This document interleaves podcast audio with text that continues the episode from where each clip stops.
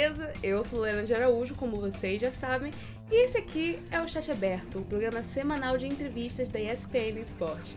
Hoje eu tô aqui com a Sophie, que talvez seja mais conhecida entre vocês como Sophie Chan. Ela é host e caster de League of Legends e também de Pokémon Unite. Me apresenta aí pra galera, Sophie. Oi, gente, tudo bem? Prazer, Lorena, muito legal estar aqui. Obrigada pelo convite, ESPN. Então, eu sou caster e host de LoL e Pokémon Unite, como você comentou. Eu comecei só com LoL mesmo, porque é o jogo que eu sempre joguei. Eu jogo LoL desde os 15 anos. Eu tenho 26, então vamos lá, estamos lá num tempinho aí de, de conhecimento do jogo. E, em geral, eu sempre tive experiência com canto, com teatro, e eu sempre gostei de palco, de interações. Então, quando eu percebi que teria uma possibilidade de eu juntar isso com o que eu sempre gostei do jogo, eu achei que ia ser uma coisa interessante. Então, na verdade, eu comecei a narrar é, por causa do meu namorado. Ele é narrador também, o Relic. E como ele é inglês, eu comecei a narrar com os contatos que eu tinha através dele. Então, eu comecei a narrar em inglês. Eu sempre fui comentarista, comecei como comentarista e aprendi para ser apresentadora e narradora também. E, perdão aí, o som da. Calma, tá aberta essa janela? Calma aí, não pode estar aberto, não, que absurdo. Pronto. Pronto, agora, agora, agora foi. Esse absurdo acabou me sabotando. por aqui. Me sabotando, o hotel tá me sabotando de novo. Enfim. Bom. É, então eu comecei nesse cenário narrando é, comentando e narrando em inglês. Então eu comecei fazendo coisas mais da Europa, porque o Relic é inglês. Depois eu fui mudando para coisas também da América do Norte, porque era mais perto do nosso fuso horário. Uhum. O horário ali do, do leste dos Estados Unidos é só uma hora, duas horas atrás da gente, então funcionava bem para mim. Eu fui abrangindo para, na verdade, circuitos universitários dos Estados Unidos. E quando lançou Pokémon Unite para celular, eu e o Relic, a gente falou, a gente tem que fazer a gente tem que narrar também. Esse jogo é muito legal. É muito e legal. Ele, nunca tinha e ele nunca tinha tido interesse com esse tipo de jogo, né? Mais MOBA. E aí eu falei, cara, isso vai ser excelente. A gente vai ter um, um tipo de jogo mais rápido e a gente consegue ter um, uma, um cenário completamente novo também. Sim. Então, por causa disso, foi esse primeiro momento assim mais é, significativo da minha carreira que a Pokémon Company International me chamou para narrar com ele, o Relic, o, as finais de fevereiro da Europa, do Pokémon Unite, do cenário de Divisão 1. Então, foi assim o melhor momento em janeiro desse ano. E eu tinha completado um pouco mais de um ano de carreira nesse momento. Então, essa tinha sido o destaque que eu tive até então. E por volta de todos esses momentos, com o Universitário, com o LoL, com o Unite, eu sempre tive um, um interesse muito grande no cenário feminino e no cenário inclusivo em geral. Então, uma coisa interessante é que eu fiz ciências sociais, eu sou socióloga, e na faculdade eu fiz um trabalho sobre LoL e gênero. Então, e você é aqui muito... do Rio, né? Eu sou do Rio, exatamente. Tô, tô sempre nesse ida e volta ali para poder ir para os estudos da Riot, para estar trabalhando ali presencial, com público, ou só de uhum. estúdio mesmo. Então, que é essa parte que a gente vai entrar agora, né? Eu vou estar na, na Ignis Cup esse final de semana, como estive no, há duas semanas atrás, para as semifinais, e eu fiz a cobertura do CBLOL em inglês, que foi esse projeto novo que surgiu nesse, nesse split, né? Dessa metade do ano de 2023, para ter uma transmissão que tenha acessibilidade internacional do nosso competitivo brasileiro. Então, foram vários é, casters lá de fora. Eu sou a única que sou brasileira mesmo. Tem o Henrique, que é brasileiro e se mudou para os Estados Unidos bem cedinho, mas brasileira mesmo aqui e estando junto para trabalhar Louco, presencial. Né? Só eu. Então, quando eu fui contatada e eu fui vendo que eu poderia ter contato com isso, eu meti a cara. E daí que eu conheci o Revela Casters. E por causa do Revela, da Lagos, da Calma, Você tá antecipando todas as minhas perguntas. Calma, Ai, já pode Revela Cast especificamente. Calma aí, revela, ponto, parei. Aí eu conheço Revela, vai. tá bom.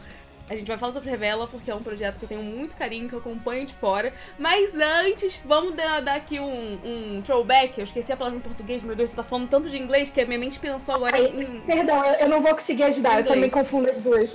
Tá, tudo vamos, vamos fazer uma recapitulada aqui. Porque Boa. eu quero saber de você o momento que você começou a atuar nos esportes, mas não como profissional. Sim. Como é que você se tornou fã de LoL, de Pokémon, de. Uhum. Sei lá, qual seja o jogo que você começou a jogar primeiro? Bom, foi LOL mesmo. Eu, eu lembro que eu sempre joguei jogos de computador, eu nunca tive console, então pra mim sempre foi jogo de computador. Não é? Então, Eu sempre jogo de computador, computador. computador ruim ainda por cima. Não, é daqueles que tinha aquele CD pra botar não sei que quantos mil jogos que tinha Sim. CD pra botar. Esse. Eu jogava isso, eu jogava os joguinhos de navegador, eu jogava essas coisas tudo. Aí quando eu vi que ia ter um jogo que dava pra jogar com amigos, porque todos esses eram meio solo, né? Você Uhum. jogava sozinho. Agora, quando eu vi que tinha um jogo pra jogar com amigos, eu lembro que na época o meu namorado falou assim: Pô, você não tá de jogar, não? 15 aninhos, né? Falei, ah, tá, se pá. Aí sentei e falei, não, mano, é que legal. e sabe, naquela época, né, as splash art era tudo feia. Os negócios tudo torto. Tudo antigaço, né? A gente mal sabia que ia ter um glow up absurdo, tudo ia ficar belíssimo. Aí foi então nesse momento que eu comecei a jogar LOL. E, cara, eu só jogava LOL. Eu só jogava LOL. E era assim, um negócio League of Legends, Diário. é isso? League of Legends e era diário. Então, na época eu tava no ensino médio, eu chegava da escola, eu jogava com os amigos. Eu chegava da escola, eu jogava com os amigos. Quando não tinha tempo, a gente falava de LOL. Era tipo aquele meme da Mean Girl, sabe? Quando eu não tava falando sobre LOL, eu tava pensando Tava sobre LOL. pensando sobre LOL. É pra mim o momento mais significativo desse primeiro contato com o LOL que eu tive foi o lançamento da Jinx. Quando eu vi o lançamento dela, eu falei, nossa, que personagem incrível. Ainda Eu com uma achei musiquinha vindo junto com. Magic musiquinha. E como eu comentei, né? Como eu sempre também trabalhei com canto, eu falei, cara, uma empresa que tá tra- trazendo cinemática, música autoral, nova, né? Com, com o jogo e tinha todas as questões das skins. Eu falava, nossa, isso é um, realmente um universo enorme. Então eu comecei a ficar muito apaixonada. Mas eu nunca fui, tipo, absurdamente boa jogadora. Eu sempre cheguei, assim, quase no platina e ficava por ali. Uhum. Então, é, eu fui perceber que eu conhecia mais do que tinha por trás do jogo do que eu sabia executar. Então, eu sabia dizer o que tinha que fazer, mas eu não sabia como fazer.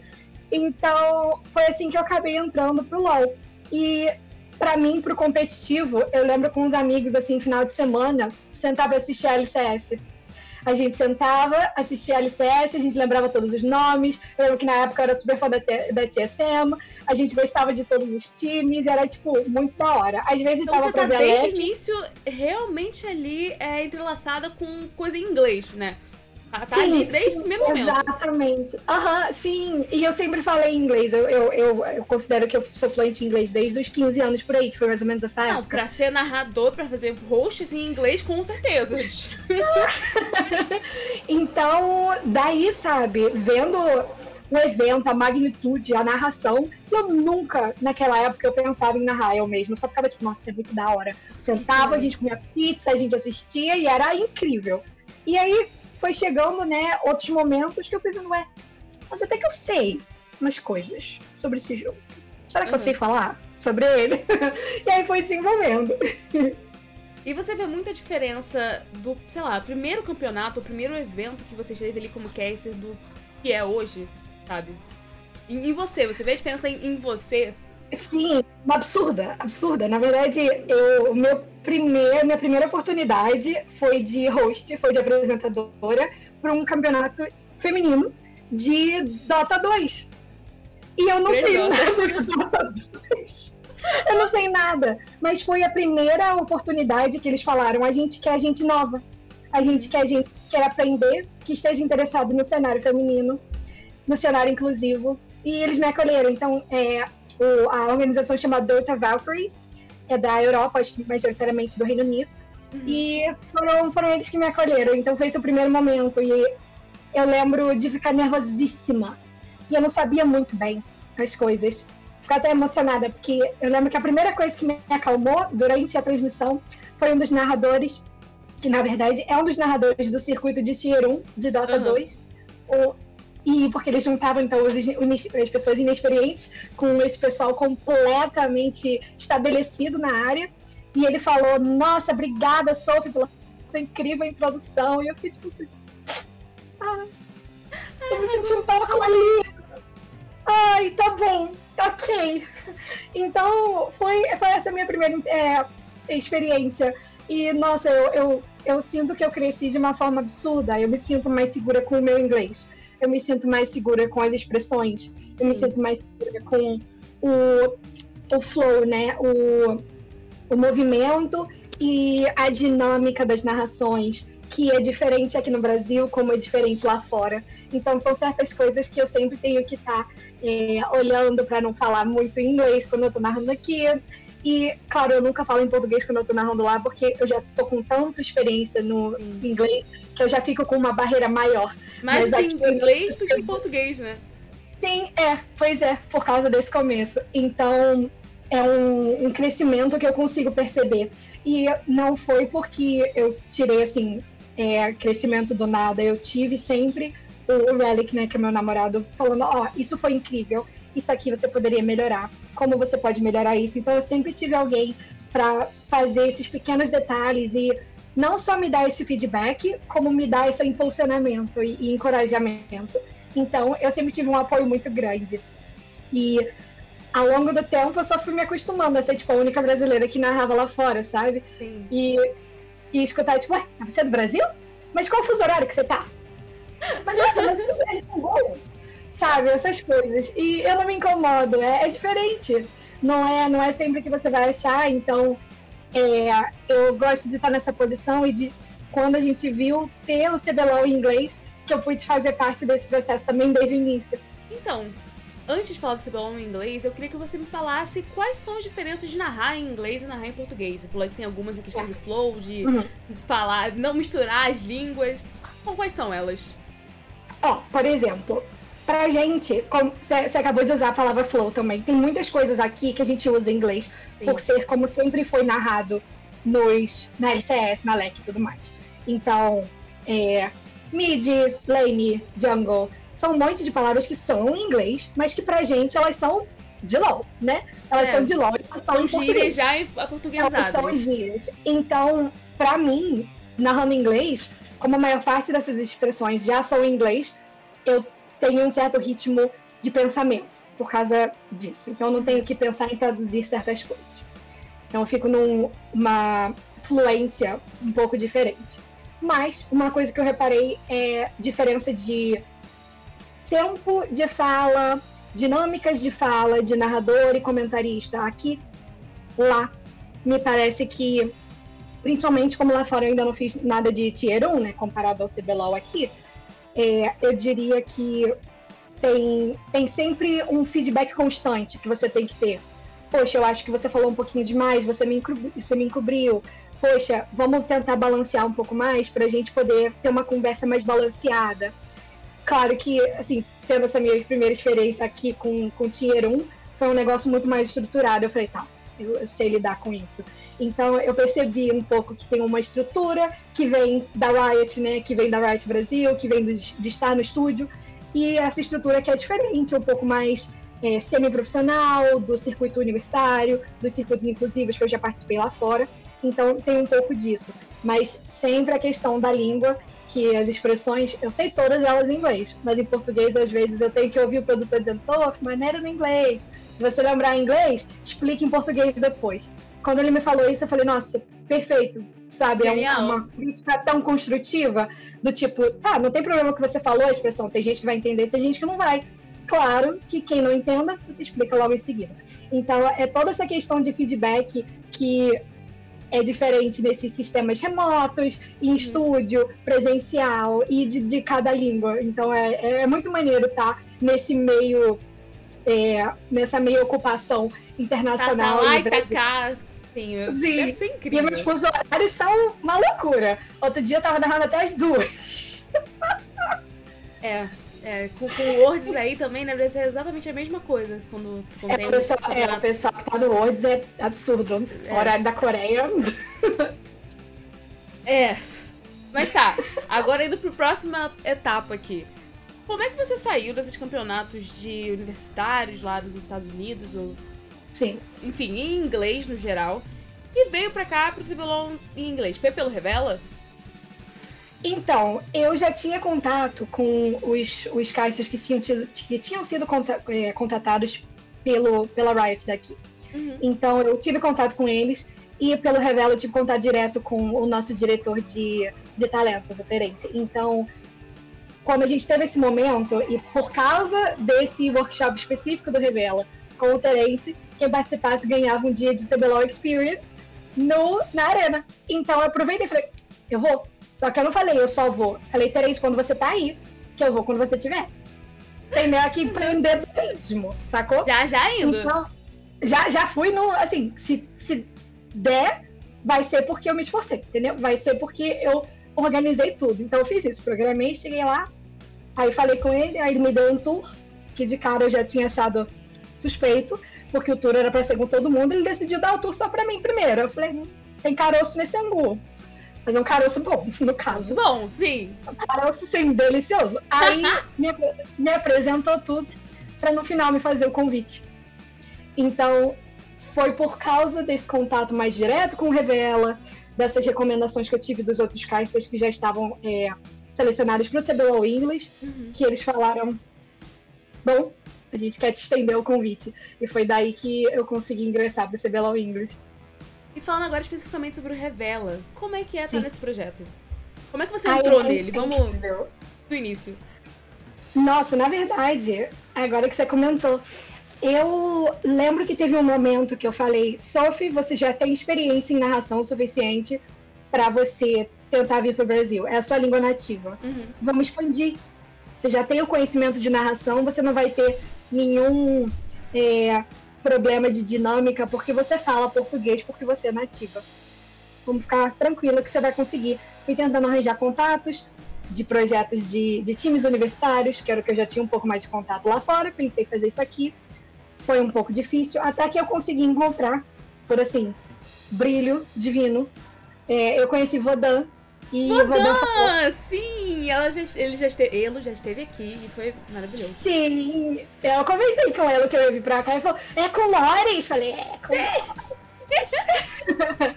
então, falei com Vodan e foi a primeira pessoa que foi tão receptiva e me acolheu tão bem que eu falei, nossa, independente de qual for a recomendação, se não funcionar, eu quero muito ser próximo dessa pessoa. Então, Vodan me recomendou Revela mandei mensagem para elas e elas falaram: não estamos com inscrições abertas, mas fica de olho que a gente vai abrir novamente. Então, assim que abriu, eu me inscrevi na mesma hora. Um, e eu falava com o Vandré, será que eu consegui? E aí ele ficava, óbvio, só o que, que você tá falando? É óbvio que você conseguiu. Eu falei, ai, tem certeza?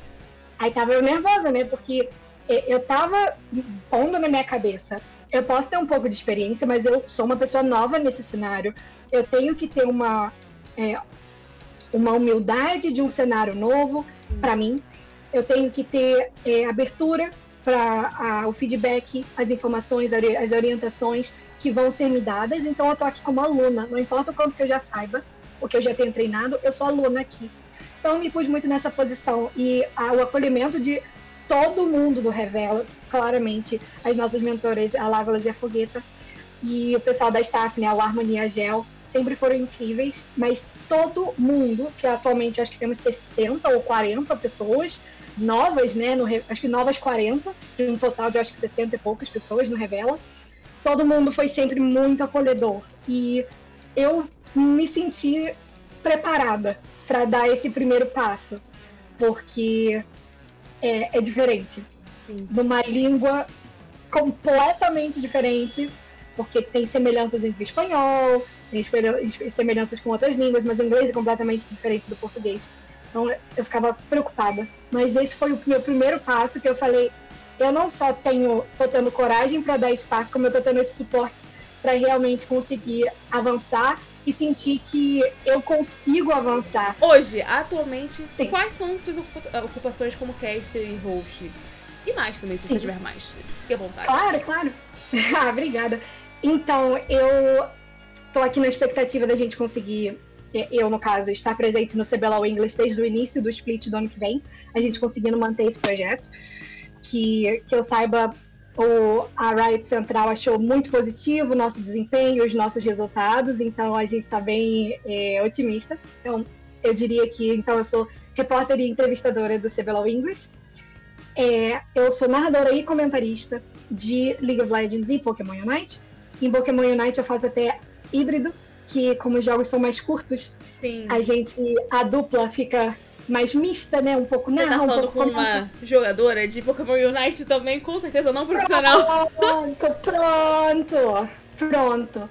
E apresentadora em geral, que eu acho que eu tenho é, confiança suficiente na minha experiência de, mesmo se eu estiver entrando num cenário novo, eu aprendi muito com estar trabalhando na Riot a ter um sistema de pesquisa e de coleta de dados muito grande, muito é, bem estruturado, para eu conseguir ter essas informações mesmo quando eu não estou preparada para elas. Então eu consigo verificar os, os, times, os históricos, tudo e fazer uma, uma listagem boa para eu poder estar tá preparada para esses eventos. Então eu diria que apresentadora poderia apresentar qualquer outro esporte, eu tenho interesse até. Por exemplo, o Valorant eu acho incrível, principalmente como eles construíram o Game Changers e todo esse cenário inclusivo. E eu creio que é isso. O um, que mais que eu faço? Eu sinto que durante a, a, a, minha presença em cenários inclusivos e femininos, eu sou muito socióloga ainda. Então, completo com isso. Você chegou a atuar em algum momento com ciências sociais? Um, eu tentei, eu tentei, mas eu terminei a faculdade no, no primeiro semestre da pandemia. Ai, que delícia! Então, eu me graduei online, e eu procurei muito por emprego na época. Sim.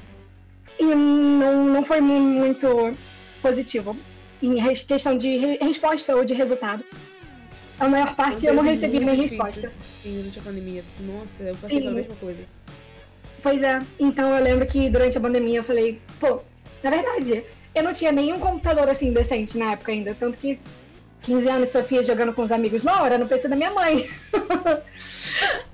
quando entrou a pandemia, é, eu falei, mãe, para eu terminar esse último semestre da faculdade, a gente precisa que eu tenha um computador para fazer aula remota. Daí que eu tive o meu primeiro, assim, eu fiz esse computador, sabe? Teve esse um computador. computador. É meu, ele é meu, eu escolhi os specs, eu pesquisei, conversei com os amigos e agora, hoje em dia, eu me considero semi-informada com specs de, de computador. Expertise então, em hardware aí, vindo forte. É, exatamente. Então, foi daí que eu comecei a entrar mais em fazer stream. Então eu também faço stream, é, na, eu faço stream na Twitch, e por causa disso eu comecei a fazer essas, essa presença maior online, remota. E daí quando eu me encontrei tendo o material que eu tinha para stream, eu falei, ah, posso usar ele para fazer narração online, né? Então uma coisa leva a outra. E como é que é seu dia a dia? Fazendo stream, sendo apresentadora também, sendo apresentadora não só no Brasil, como também lá fora? Como que você consegue equilibrar tudo? É, é difícil. Eu, particularmente, eu acho que todo mundo tem que ter um suporte emocional e psicológico, tipo, sempre, mesmo que você não esteja num momento difícil, então eu faço terapia. Eu acho que ela é muito importante. Cuida do seu psicológico. Eu acho que é muito importante para os momentos que às vezes a gente se encontra meio baixo, para os momentos que a gente se encontra bem e que a gente consegue observar maneiras de ainda é, se desempenhar melhor ainda. Uhum. Então, eu sempre tenho isso. Eu tento focar. Eu tenho TDAH também. Eu também então, tenho. Então, eu recentemente encontrei um planner que é para pessoas com TDAH. Então, para mim, eu tenho interesse nesse planner, desculpa te interromper, mas é que eu fiquei totalmente eu interessada agora no momento. eu mando. O que eu acho interessante é que ele tem diversas modalidades, porque não é porque pessoas com TDAH têm TDAH que elas são todas iguais. Então, para mim, Sim. eu preciso que esteja tudo colorido. Mas tem a versão dele também em preto e branco. Tem versão do planner começando semana na segunda. Tem versão que começa no domingo. domingo. Então, é, é, é realmente para ter uma versatilidade maior. E eu fui percebendo que por causa desse é, essa visualidade do meu horário que eu escrevia, tal hora eu fiz isso, tal hora eu fiz aquilo. Eu comecei a. Isso foi recente, eu te juro. Foi tipo, deve ter dado um mês agora que eu consegui melhorar com isso, porque eu ainda tinha eu muita dificuldade. Eu me organizo com post-it. Eu fico escrevendo tudo que eu tenho que fazer, colando Just... no meu monitor, porque é onde eu estou sempre olhando, então eu fico ali. Sim. Eu tenho que fazer isso aqui. Tá ali no meu post-it. Pronto, perfeito. É o que funciona para cada um, né? Então, uhum. como eu via que certas coisas eu ficava muito cansada, muito fatigada e eu não estava conseguindo manter a rotina, eu falei, eu tenho que arranjar alguma coisa que me ajude a manter a rotina. Então, por causa dessa noção melhor de tempo, eu consegui organizar melhor o meu, os meus calendários. Então, é, é sempre uma, é, um balanço entre alimentação boa, que eu foco muito porque eu estou fazendo dieta para perder um pouco de peso, é, eu tento sempre organizar que os dias que eu trabalho muito tarde da noite, eu me permito tirar uma soneca tarde. Hum. Porque eu não posso ficar fingindo que eu vou ficar acordada como uma pessoa que vai dormir às 10 da noite, quando eu ainda vou trabalhar meia-noite. Então, eu tenho que fazer essas pequenas concessões para poder me sentir mais tranquila, para eu poder me sentir mais preparada e com mais energia. Então, dependendo, é dia que eu acordo mais cedo, tem dia que é porque eu durmo mais tarde. Então, pro início desse mês agora vai ter campeonato é, europeu de Pokémon Unite, que é o UEC, United European Cup. Começa muito cedo, tipo 7 da manhã. Tem pessoal que vai começar às 5. Então, eu já comprei uns energéticos que eu sei que nesses dias eu vou precisar. Sabe? E tem que estar preparado para todas essas coisas. Por exemplo, essas vindas para São Paulo, eu tenho que preparar se eu vou precisar chegar no dia anterior, como eu chego hoje, né, para trabalhar amanhã, se eu vou ter condição de passear com os amigos daqui de São Paulo, ou se eu tenho que focar em fazer mais pesquisa. Então, assim, é bastante coisa que eu sempre faço o tempo inteiro.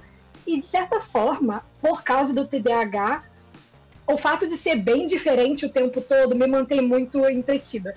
Me mantém entretida, muito né? Motivada. É, eu, eu sei como é que é Exato. também. Eu pergunto interessantes coisas assim, ó. Um estalo. Então, ser tudo diferente, tudo meio uma loucura, é o que Sim, me mantém é. funcionando. Exato, exato. E aí o que importa para mim é que, apesar de ser tudo sempre na loucura, eu não posso fingir que eu sou uma pessoa que trabalha de 9 às 6 da tarde. Eu tenho que ocupar, ocupar as coisas como o meu tipo de imprevisibilidade de horário permite. E você então, é tem um horário assim para estudar os jogos? Você chega a fazer isso? Como é que funciona esse estudo? É uma coisa que para mim é muito misterioso. Sim, sim. Então depende. Quando sempre que tem é, pet novo, eu tento dar uma olhada no pet, eu tento dar uma olhada no que que faz sentido, porque de novo, tendo TDAH, um monte de número sem sentido não não, só, não, só existem. Não adiciona, ela não adiciona nada. Então eu olho e tenho que falar, isso daqui impacta o early game. Isso daqui impacta o late game. Isso daqui não muda absolutamente nada, mas talvez faça com que o outro campeão fique um pouquinho mais forte. Sim. Então eu faço essas pequenas análises que são mais é, factuais para mim. Em relação aos campeonatos em específico, dependo muito de saber com o que, que eu vou trabalhar quando eu estava já próximo de talvez trabalhar com CBLOL, eu me, eu me empenhei a estudar o CBLOL, uhum. apesar de eu não saber se eu ia estar dentro ou não. Falei, se eu não, não entrar, tudo bem, é conteúdo, é né, conhecimento. Mas o que, que é esse estudar? Você dá uma olhada na, no, por exemplo, se você está em um, em um split, dá uma olhada o que, que já teve nesse split, quais foram os resultados, teve troca de, host, de, de, de roster, teve troca de line-up, mudou jogador, teve hora que teve substituto entrando. Então, umas coisas factuais dos times. Depois dos resultados. E como é que você faz para pesquisar isso? Você disse que tem toda sim, agora sim. uma expertise nessa, nesse sistema de pesquisar Exato. esses dados. Como é que sim. funciona isso? Sim, eu costumo usar o, o Low Fandom, que é a Wikipedia, ou o, a Liquipedia. Os dois eu gosto muito, porque às vezes tem informação que tem num e falta no, outro. No outro. Então, né? É, malucura. Exatamente. Então eu gosto de ter os dois. Daí lá você acaba tendo todas essas questões. Você consegue ver, ah, time tal já jogou no time não sei o quê. Eu lembro que quando eu fiz ah, uma preparação para um Media Day, que foi um dia de, só de entrevista, assim, mais intenso de entrevista que eu fiz, é, pro Pathfinders, que é um dos campeonatos femininos europeus, uhum. que eu estudei todos os times. E lá, como tá ainda muito, estava muito ainda recente, muitos dos times e das jogadoras tinham jogado num, tinham jogado no outro, tinham jogado junto, tinha jogado sem, tinha jogado contra. Então eu fiz uma lista gigante do que, que fazia sentido, porque você também tem que perceber o que, que vale a pena ser contado, né? Por exemplo, tem informações relevantes de ah, esse matchup do primeiro dia, as duas mid laners, elas costumavam ser jogadores do mesmo time. O que, que isso traz de narrativa diferente? O que, que a gente consegue observar de rivalidade entre os times em si e entre os jogadores dentro dos times. Sobre os resultados dentro dos campeonatos, em outros campeonatos, porque lá na Europa o que eu acho muito legal é que tem times tipo a G2 Hell que joga na, LLC, na NLC também, na NLC, que é a divisão 2 é, da LEC, né? Sim. Então, não é um campeonato feminino, não é um campeonato inclusivo e elas jogam lá. E elas se dão bem. E isso é um, pra mim, nossa, é um estímulo é muito absurdo. Maneiro, sim. Com certeza. É, é, incrível ver esses resultados chegando. Então, é, é, tudo isso que majoritariamente esses sites conseguem trazer pra gente. Em relação a Ignis, a maior parte das informações vem do Gamers Club, porque as qualificatórias, sem ser a parte de playoff, né? Ela é toda feita pela Gamers Club. Sim. Então, todas as informações estão lá, até em relação a, por exemplo, as Sem Org, que era um time claramente pelo nome Sem Org. Sem e Org. Depois, elas depois elas foram pegas pela, pela Abstract Gaming, que é uma, é uma organização argentina até. Então, é muito legal ver todas essas coisas, essa evolução do cenário em si. Então, tem pequenos nichos que eu diria de é, factuais de jogador, de time, de evento e de, de cenário competitivo em geral. Então, eu faço pequenas bolhas que vão crescendo em abrangência. E assim, uma pergunta só de curiosidade: você já chegou a morar na Europa, nos Estados Unidos? Não, eu não morei, mas, mas já eu foi costumo a trabalho. falar- E, Sim, na verdade, quando eu fiz essa. não conta pra ninguém. Mas quando eu fiz esse, esse Galera, trabalho do segredo de todo mundo aqui. ninguém tá sabendo, só a gente aqui, ó. Papo é, de cabeça pra cabeça. A gente. eu fiz o Pokémon Unite da final da Europa estando na Inglaterra, porque eu estava viajando pra visitar meu namorado. Então, É verdade, você da tava- Inglaterra. ele tava no quarto dele narrando e eu tava na sala. então os dois montaram a tela verde atrás com equipamento. Aham. Eu comprei tudo, sabe? Comprei ring light novo, porque eu não, não tinha como levar nessas coisas, eu já tava por lá. Tem que Eu ter tudo lá. ring light, eu botei câmerazinha, tudo, O bom que microfone. depois ficou pra ele, né? Também pra trazer de volta seria. Não, mas certas coisas deu pra trazer. Só ficou. Eu trouxe a, a tela verde, porque ela é aquela de pano, tá? Até aqui na minha Ah, mochila. tá. Preparadíssima. Posso dobrar. Posso dobrar. E ahn, fora isso, realmente eu nunca morei lá. Eu passo geralmente períodos de um mês lá na Inglaterra visitando.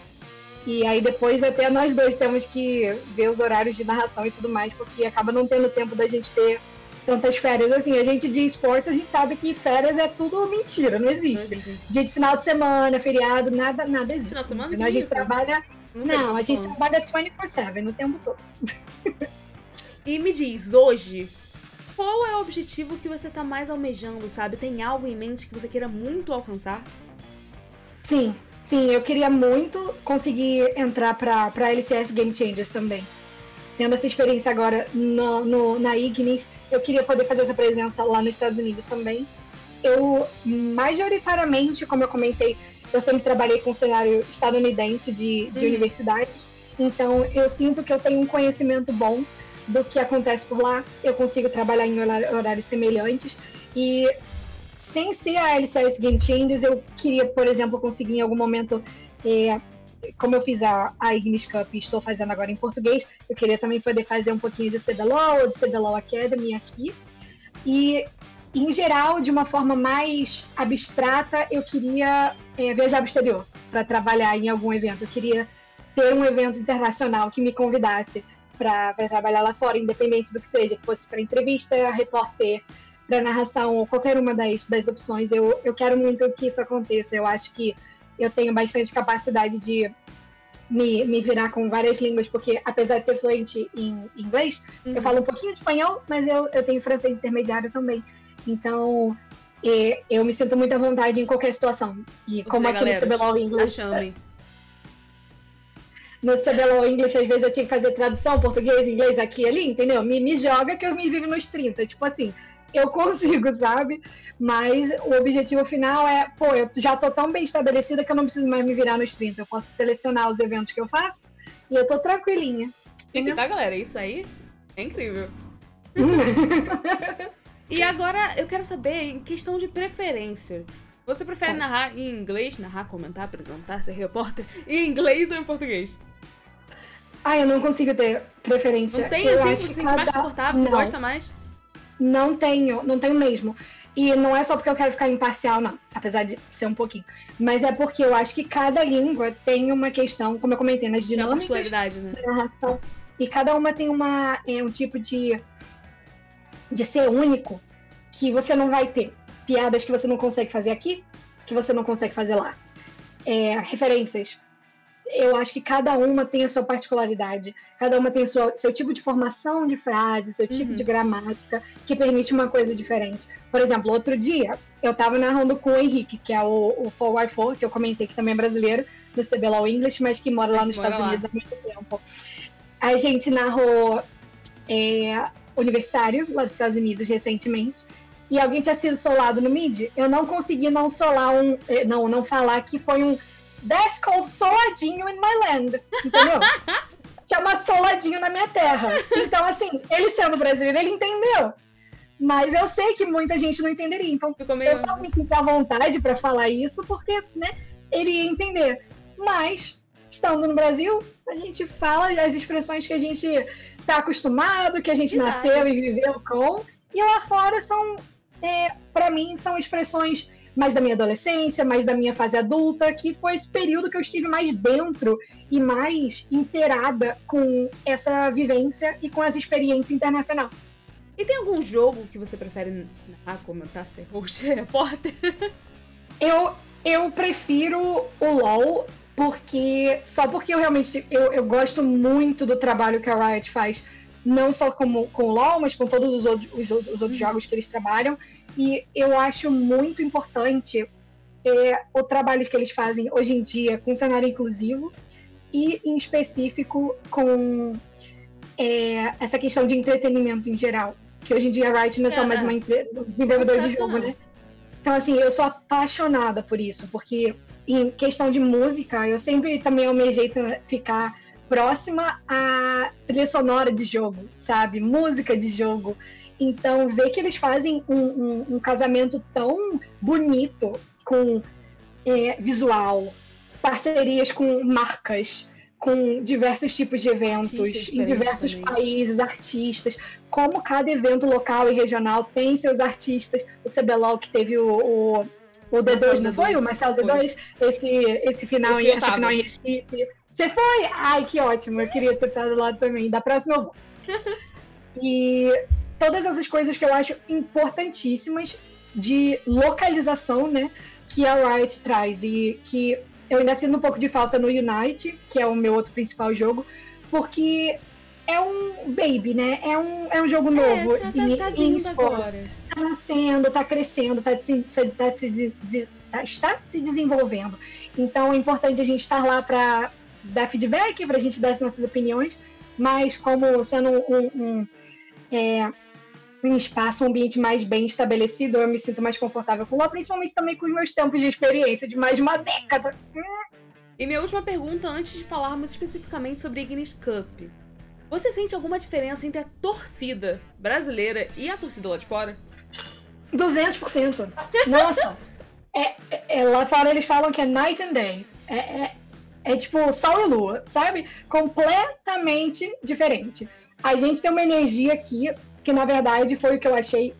Não dizendo que foi por minha causa, não quero falar isso, mas o fato de que a gente teve alguém na arena do CBLOL para realmente mostrar a torcida, Sim. a energia das pessoas assistindo os seus jogadores favoritos a 3 metros de distância, foi um negócio inimaginável para o público lá de fora. Eles não têm isso, eles não fazem esse tipo de. É, é um calor que a gente tem muito aqui no Brasil, na América Latina em geral, uhum. que a gente realmente traz para as nossas torcidas. E eu acho que hoje em dia, por causa dessas políticas em geral da própria Riot, a gente tem uma torcida que é muito quente, ativa, mas que não é violenta, que não é agressiva. A gente tem um público que gosta do que assiste e que está por causa das pessoas, por exemplo, a Fogueta sempre falando quais são as medidas dentro da, da arena, o que, que pode e o que, que não pode. E você tem que respeitar, porque é uma questão claramente de respeito e de proteção dos jogadores, dos desenvolvimentos deles, das próprias pessoas que estão trabalhando ali, como a Fogueta, eu, tem a Rafa, ali, ali na arena.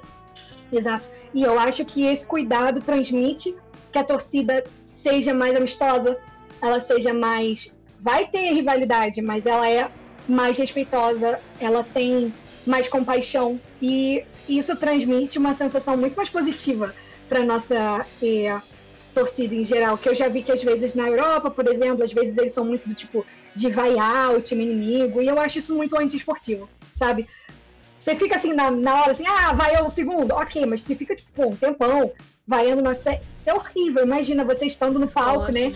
Trabalhando e completamente te, te tirando do eixo. Então, assim, não só em relação à nossa natureza de, de torcida brasileira, de audiência brasileira, que eu acho ridiculamente mais animada, mais engajante, e que essa presença de como a Riot trata as coisas, pelo menos ali na Arena CBLOL, que traz uma sensação mais de segurança para todo mundo que tá lá também. Agora indo pro assunto de milhões, o assunto quente que nós temos aqui, Ignis Cup. Essa primeira vez indo pra final da Ignis. Não só final, você falou que tava na semifinal, mas é a primeira vez, sabe, no campeonato.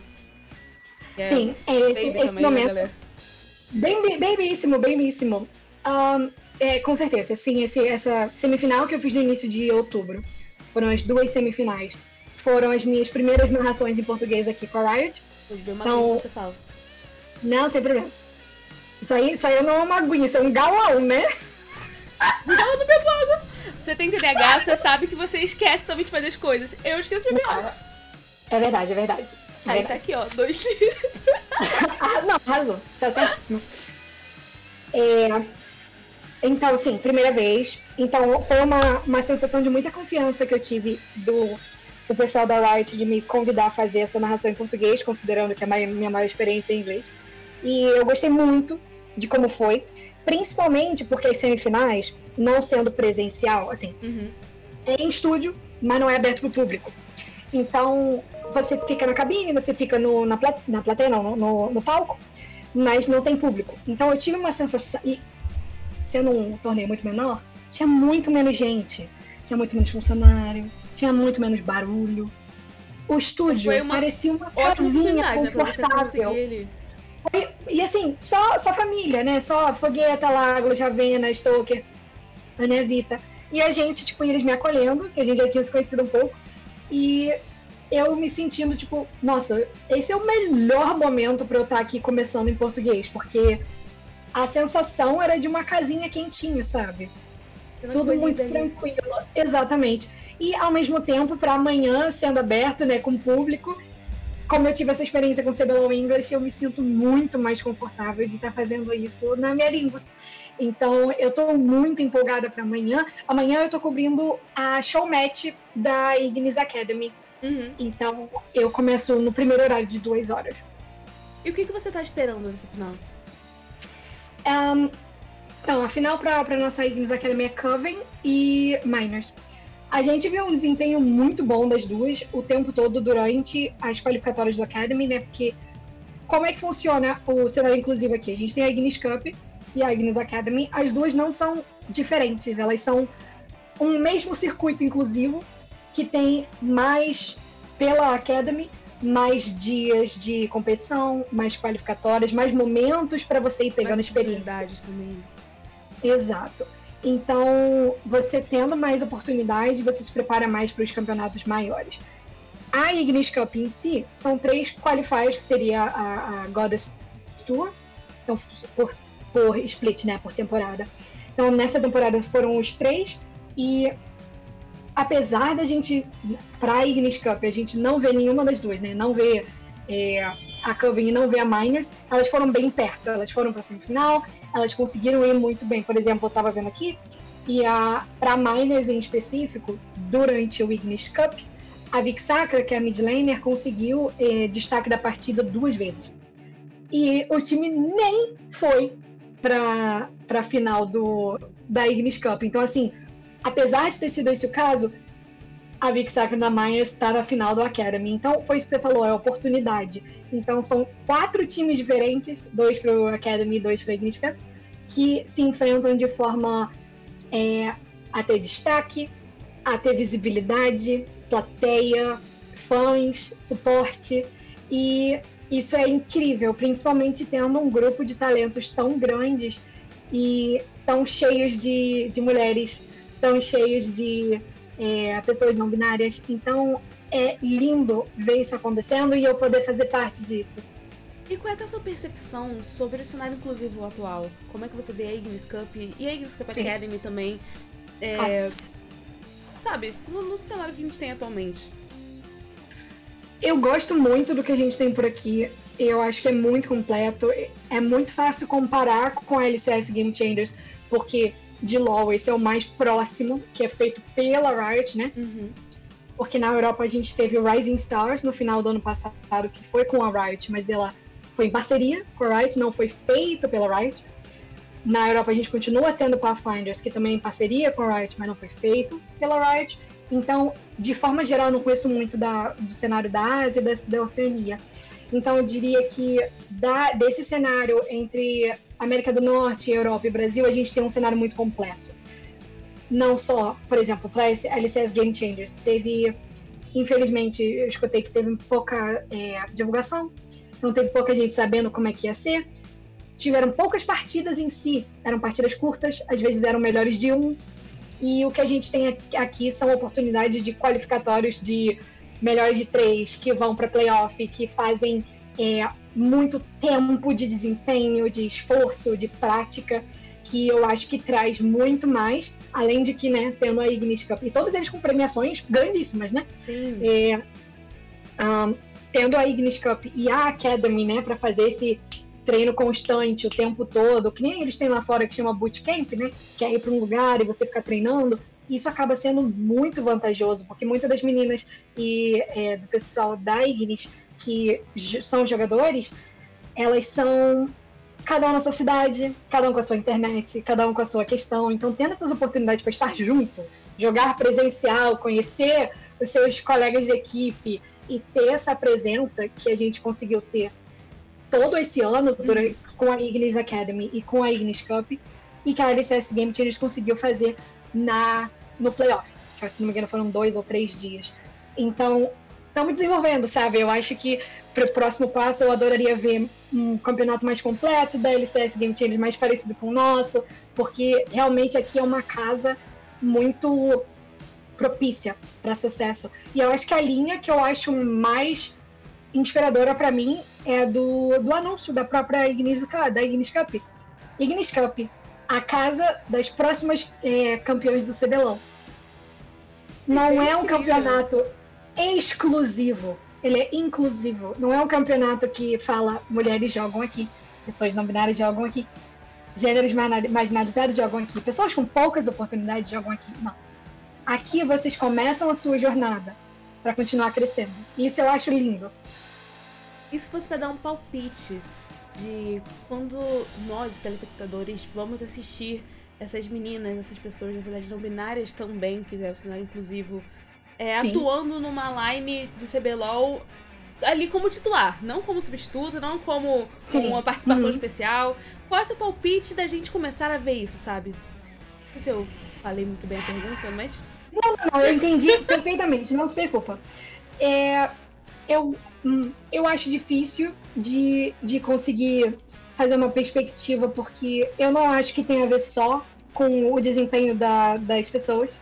Eu não acho que tem a ver só com quantos campeonatos elas ganharam. Tem a ver com quantas organizações querem contratar uma pessoa de gênero marginalizado. Quanto que elas querem abrir espaço para essa pessoa, quanto que elas querem reconhecer que essa pessoa tem talento para continuar crescendo ainda mais. E aí, isso que eu acho que ainda está um pouquinho lento. Um é, sim. Eu acho que tem um desempenho muito grande dos jogadores em geral, mas dessa parte que entra em política, né? Quem você quer contratar? Contrato quer dizer dinheiro que você paga para essa pessoa, para você patrocinar ela, para ela ser a representante da sua marca. É uma coisa muito significativa. Que eu acho que não são muitas organizações que estão ainda muito dispostas a fazer isso. Diferente, por exemplo, de. Tanto que a gente tem, é, hoje em dia, o que eu acho incrível, né? A gente tem PEN, que, que é a CBLOL. É, é só, não é? É só. É só PEN que é do CBLOL. É, é, é. É. É. Tem miners no CBLOL porque você tem miners no Unite, eu posso estar confundindo. se, se tiver, galera, eu Vocês faço aqui um adendo, coloco. Tem esse time aqui também. Perdoe-nos. a memória de pessoas com TDAH é um pouco defasada também. A gente tem que estar tá ali, ó. Isso, é isso. Com a informação na mão. Mas agora então. Mas... Pra... Sim, sim. Ah, desculpa. Pode continuar. Não, não. Não, fique, fique tranquila. Eu vou fazer uma é, outra pergunta agora, a questão técnica, palpites técnicos que eu queria que você desse. Você já falou um pouco sobre o que você espera do showmatch, né, da Ignis Academy. E o que, que você espera uhum. também dessa final da, da Ignis mesmo, entre a PEN e a Rising? Cara, eu acho que vai ser bem competitivo. Vai ser bem puxado, porque a, o, a última final foi, elas duas também. Você acha que tá e... rolando assim uma tradição ah, se criando? Tá, uma rivalidade? Tá, com certeza, com certeza. Principalmente porque Vamos lá, a Rise ganhou, né? Então, por causa do CBLOL também e do desempenho da PEN em geral, que acaba deixando os, os é, torcedores um pouco preocupados Quase. em relação à vice, tem uma pressão oculta ou até muito explícita que eu acho que influencia bem as jogadoras, porque caramba, tá o quase lá. O quase Você acha lá, que influencia bem lá ou mal? Hum, é, os dois. Os dois. Eu acho que pode, tem, você tem que ter um, um mental muito bem preparado. Para isso, você precisa que a sua organização tenha é, os técnicos que ajudam bem com isso, psicólogos, para falar: olha só, a lineup do CBLOL não são vocês. Vocês não têm tradição de. Tradição. De, de vice. Vocês fi, ficaram vice no, no. Pegaram segundo lugar no primeiro split e tá tudo bem o cenário acabou de começar. Vocês são as primeiras que estão em finais. Não tem por que ficar trazendo um tabu, né? Ou uma pressão que não tem nem a ver com o seu próprio gameplay. Então, acaba influenciando, é inevitável. Tem a ver com o nome, tem a ver com os torcedores, tem a ver com a marca. Mas é, eu acho que acaba tendo um positivo também de. Não, a gente consegue, a gente vai ser a PEN que não é vice, sabe? Pode ser uma coisa meio assim também. E do lado da Rise, eu tô sentindo uma, uma força muito grande, muito bem estruturada delas. Eu acho que, em geral, por exemplo, em relação a é, destaque da partida, deixa eu dar uma olhadinha aqui na minha cola. Uh, destaque da partida, a pessoa com mais destaque da partida da Ignis Cup foi a Vidal, com quatro. Quatro. Mas, assim, ou seja, só dela. O que tem o prós e contra, né? Uma jogadora tendo um desempenho incrível, impecável, uhum. e o, time que pode ficar com uma pressão de, pô, será que é só a Vidal que tá fazendo diferença? Será que a gente consegue ter essa presença só para ajudar ela? Ou será que a gente também pode dar essa, esse foco de, de, de playmaker, né? Para uma outra pessoa, para descer, alguma coisa assim. Enquanto a própria PEN tem a mesma quantidade de MVPs entre duas jogadoras. Então, são dois MVPs para Juni e dois para Nalari. Então, é ali ADC e suporte. Não, suporte? Não, a Juni é ADC e mid. A Nalari que é mid. Isso. E isso também traz, tipo, pô, os dois times ali, ó, para a páreo com o destaque da partida. Para a páreo com. O que, que o destaque da partida é, né? O desempenho individual. E que o destaque da partida também, bom, bem lembrar, é bom lembrar que o destaque da partida vem com o desempenho individual do time vencedor. Não é o destaque da partida do poxa, você foi muito bem, mas seu time perdeu. Não. É da série, sim, é do time vencedor. Exato, do time vencedor. Então, os dois têm a mesma quantidade de destaque individual. A PEN um pouco mais dividido, um pouco mais equilibrado. A Vidal monopolizando na, na Rise. E ao mesmo tempo é um número geral de, de destaques em relação a é, essas vitórias. Como é que você, é, eu vou perguntar dos dois times, mas como é que você escreveria a trajetória da PEN nesse último split? Um, da PEN em específico, é, foi um pouco mais. Eu posso estar confundindo um pouco com o da Academy, perdão se eu estiver confundindo o resultado da Academy do, da, da Ignis Cup, mas eu percebi que elas não foram tão consistentes quanto a Rise, que foi o que eu comentei. Eu achei que a Rise estava tendo um resultado mais lá em cima o tempo todo. Teve alguns que a PEN ficou um pouco mais abaixo, não conseguiu chegar no segundo lugar, é, não conseguiu chegar no pódio, né? Ficou mais no quarto ou no terceiro. Então, dois dois lá, e ao mesmo tempo tem split que a PEN só vral, e acaba com tudo. Então, às vezes, muito tem a ver com os próprios matchups e como que ficam essas chaves durante a, as partidas. Então, às vezes, elas pegam um time que dá para vral completamente é, se focar e chegar na vitória e às vezes fica um pouco mais duvidoso. Então, assim, entre as duas, a, a Rise tá tendo um pouco mais de consistência, mas mesmo assim a, a PEN tem um resultado muito absurdo que eu acho que é, pode acabar vindo brilhar em relação à pressão. Então, toda essa questão que eu falei da organização, do nome, da marca, do histórico, da tradição, pode ter uma força do. Cara, a gente tem muito o que lutar por. E isso pode acabar fazendo uma diferença na, nesse momento de pressão. Eu ia perguntar da Rise, mas você já falou. Mas se quiser acrescentar mais algo, fique à vontade.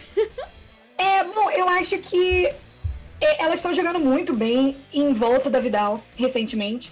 Eu acho que mesmo quando elas não jogam em volta da Vidal em questão de a Vidal vai ganhar a teamfight, elas jogam bem em volta da Vidal em relação a split push. Então elas estão sabendo que, honestamente, acontece às vezes pouco, até em divisão 1, né? De reconhecer quando que você tem que deixar seu top laner na, na, na side lane puxando, quando que você tem que deixar é, essa jogadora vir para fight com TP, pegar flanco e conseguir a, a vantagem no 5x5. 5x5. 5x5. Pronto. É o sotaque, não atrapalha. é verdade. Então, eu acho que elas estão fazendo isso bem. Mas aí que está.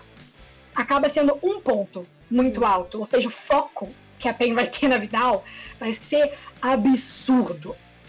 Ou nisso, ou em relação a jungler. Então, acabar focando bem na jungler pra Vidal não, não crescer. Hum. Ou o principal, perceber que você tem que reconhecer os pontos que a Vidal cresce muito. Então, dependendo do campeão, ela vai ser absurda no early game e você não tem que ir fazer dive. Não tem que ir 2x1, ela vai ganhar. Porque ela tá tendo esse desempenho. Então, é, requer agora da, da Rise observar, tá, até aqui a gente conta com a Vidal. E o resto? Cadê a gente coordenando tudo que tá funcionando bem? Mas só a final agora vai conseguir dizer pra gente como é que vai ser esse desempenho. E para finalizar agora esse quadro, essa partezinha sobre perguntas e respostas, falando sobre ti, sobre a Ignis, eu queria que você falasse alguma coisa pra galera que vai acompanhar amanhã a final. Deixar um recado. Assim. Ó, oh, agradecemos muito por vocês terem interesse. É importantíssimo que tenha gente assistindo para fazer valer a pena a gente botar uma transmissão. Para fazer valer a pena a gente ter esse tipo de campeonato. Então, muito obrigada a todo mundo que, que vai lá, presencial, quem não consegue, que tá na Twitch assistindo a gente lá no canal do CBLOL. E, cara, motivem, motivem seus amigos, motivem suas amigas, se, seus colegas não binários, que se tem um sonho de jogar e tem habilidade, tenta dar suporte, motivação, palavras de encorajamento, porque é uma questão em geral de é, impedir toxicidade que foi até o que eu trabalhei bastante no meu trabalho na faculdade. A gente passa hoje em dia a ter menos toxicidade porque as pessoas começam a se posicionar mais pelas outras. Não é só as, é, os gêneros é, marginalizados que tem que falar por si só. Tem gente que tá vindo falar e gritar com a gente também. Então grita com a gente. Sejam aliados. A gente consegue. Isso, exato. Sejam aliados. Falem o que é positivo, apontem o que é negativo para você não repetir e para você ajudar as outras pessoas a não repetirem, porque a gente quer crescer a ter as mesmas oportunidades, acesso e é, disposição que se tem em esportes, em gaming, que sempre teve ao cenário masculino. Então, deixa de ser cenário masculino, se cenário é misto, todo mundo joga.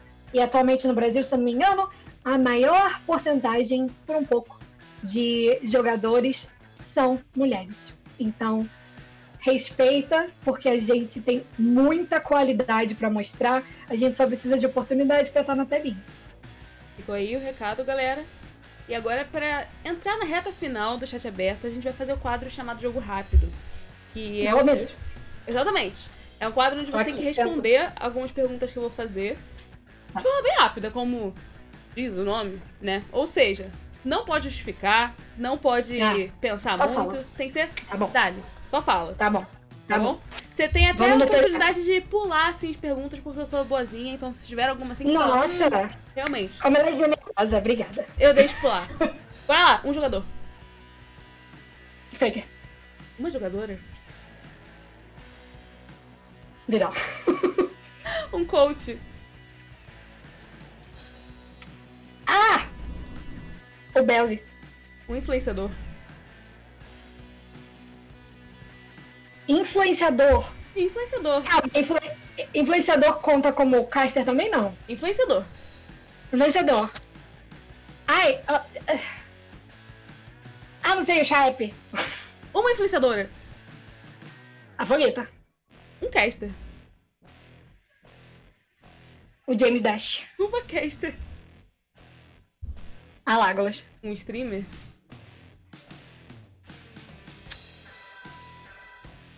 Oi, gente, como é o nome? ah, o Gozu. Ele nem joga mais é, competitivo. Uma streamer. Hayam Gozu. Uma streamer. Hum, decisão, decisão. Eu quase não assisto mais Twitch hoje em dia sem ser competitivo.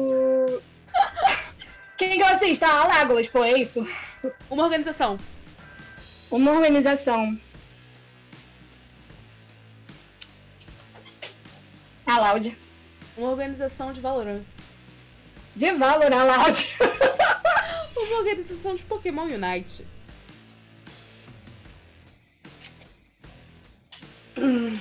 Vamos lá, onde é que tá o meu? onde é que tá as minhas alianças? que palavra é com... Pergunta complicada. Calma, não, não vou pular não, não vou pular não. Tá, tá. A Luminosity. Legends of Runeterra ou TFT? Não, TFT. TFT ou Wild Rift? Wild Rift. Wild Rift ou Valorant? Eu sou muito ruim de tiro, mas Valorant. Valorant ou CS? Valorant. Valorant ou Pokémon Unite? Unite. Pokémon Unite ou PUBG Mobile? Eu nunca joguei PUBG. Unite. Unite ou Honor of Kings? Também nunca joguei Unite. Unite ou Legends ou League of Legends? League of Legends all the way. Qual foi a melhor line do CBLOL de todas? Do CBLOL de todas? Ah, quando a PEN tá absurda com Kami e BRTT. Qual foi a melhor line da Ignis de todas? Nada, pouco tempo aí, né? Calma. Eu acho que essa da, da Rise tá. tá... Ah, de agora, tá, da tá Rise. vindo, tudo bem. Tá É, vindo. Qual foi a pior line de qualquer jogo no geral? Pior line. Pior line. Até facilitei, falei qualquer jogo. Tá bom, aham, tá, calma. Pior line. Ah, ah, ah, qualquer uma que tenha o double lift. Eu detesto aquele cara. Uma, um campeão de LoL. Miss Fortune. O melhor campeão de LoL. Melhor? Pior. A Jinx, a Jinx. O pior. O Timo. A melhor skin do LoL. Ah, Lux Elementalista. A pior skin do LoL. Arista Dourado. Foi fundo nessa. Ai, que Marlene de. LoL. A década. Uma lane boa, uma uma lane. Uma lane, boa, uma lane. boa. Bot, bot, bot. É o melhor Pokémon no competitivo do Unite. Melhor Pokémon competitivo agora. Eu sou mono Neste momento. então seria minha. Ne- Neste momento. Alsation. O pior.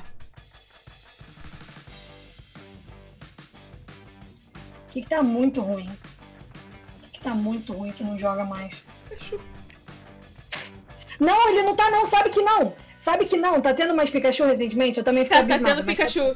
Tudo bem. Tá, tá tendo Pikachu. Não, Pikachu não tá ruim não. Teve um buff recentemente. Tá, tem que Ah. jogar. Pronto, pronto. É, mas é aquela de Thunder, que é do, do, do. Aham, não é de, de é, Voltec. que, que, que presta. Boba. Ah, calma, que quero mesmo o de ruim. Ruim do competitivo. Isso. Mano, eu não consigo! O que, que é ruim? É porque o patch tá muito balanceado hoje em dia. Nesse último patch, eles, tipo, fizeram o grau do Balancearam. Balancearam mesmo. Então, o mais esquecido no rolê. Esquecido, esquecido no rolê. Ah, é Jigglypuff. É o Wigglytuff, o Wigglytuff. Esquecido do rolê. Amo. Eu sou literalmente a Jigglypuff, mas ela tá esquecida no rolê. O seu favorito? Sylveon e, e Wigglytuff. Tudo bem. Uma coisa que você diria pra galera que te acompanha lá fora. Pode falar inglês se quiser. É, não, eu ia mesmo. um, I will be the one name for women in esports. Uma coisa que você diria pra quem te acompanha aqui. Eu juro que eu não sou gringa. Não, Lá no Ceará, toda hora acha que eu sou É gringa. só do Rio. Eu sou- Ah, que absurdo! É só desse outro país aí do lado. Eu sou só do outro país, minha cidade, Rio de Janeiro. É isto.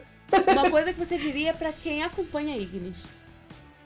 Quem acompanha a Ignis, Uhum. a gente só vai continuar crescendo. Uma coisa que você diria pra quem não acompanha Ignis. Tá perdendo muito. Tá perdendo é, ver gameplay de gente que joga muito melhor do que gente do CBLOL às vezes. Ah, alguma coisa que você diria pra quem quer acompanhar a Ignis.